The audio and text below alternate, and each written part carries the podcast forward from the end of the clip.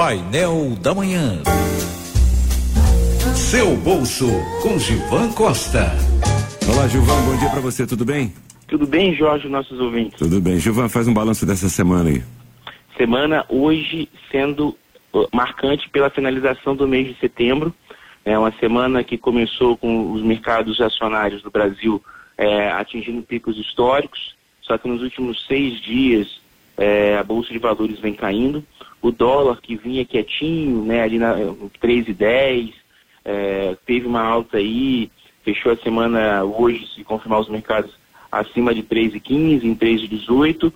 É, basicamente, Jorge, pelo seguinte, é, as questões políticas voltaram a, a, povoar a cabeça dos investidores, as incertezas pelas reformas, e isso trouxe uma, uma certa aversão ao risco.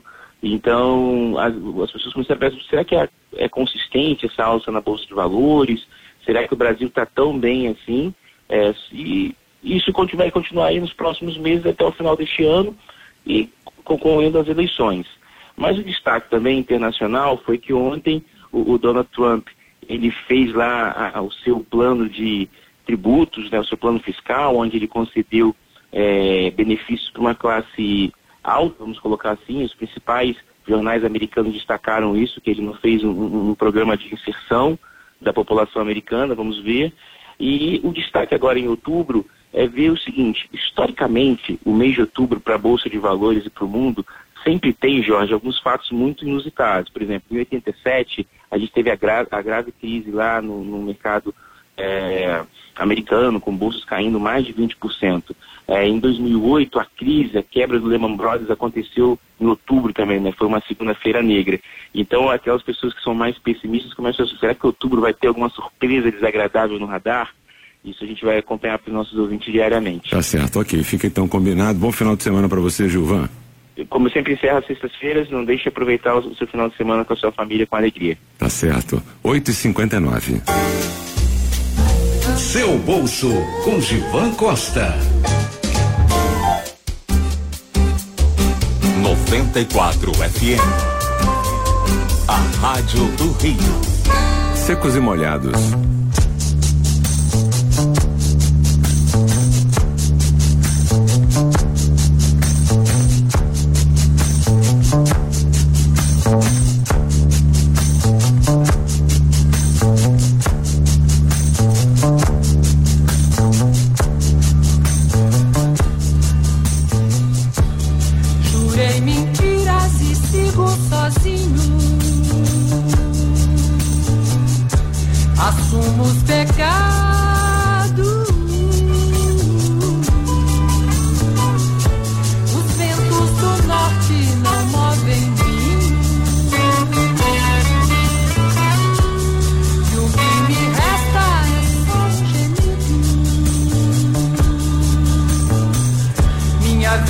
meus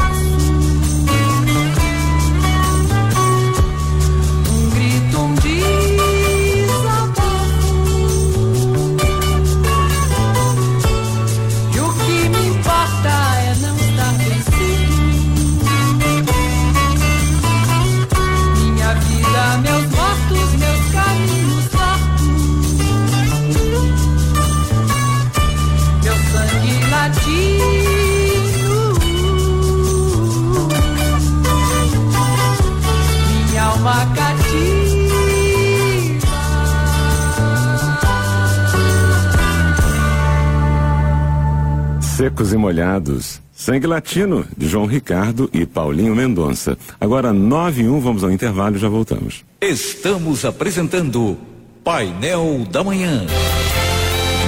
94 FM, a Rádio do Rio.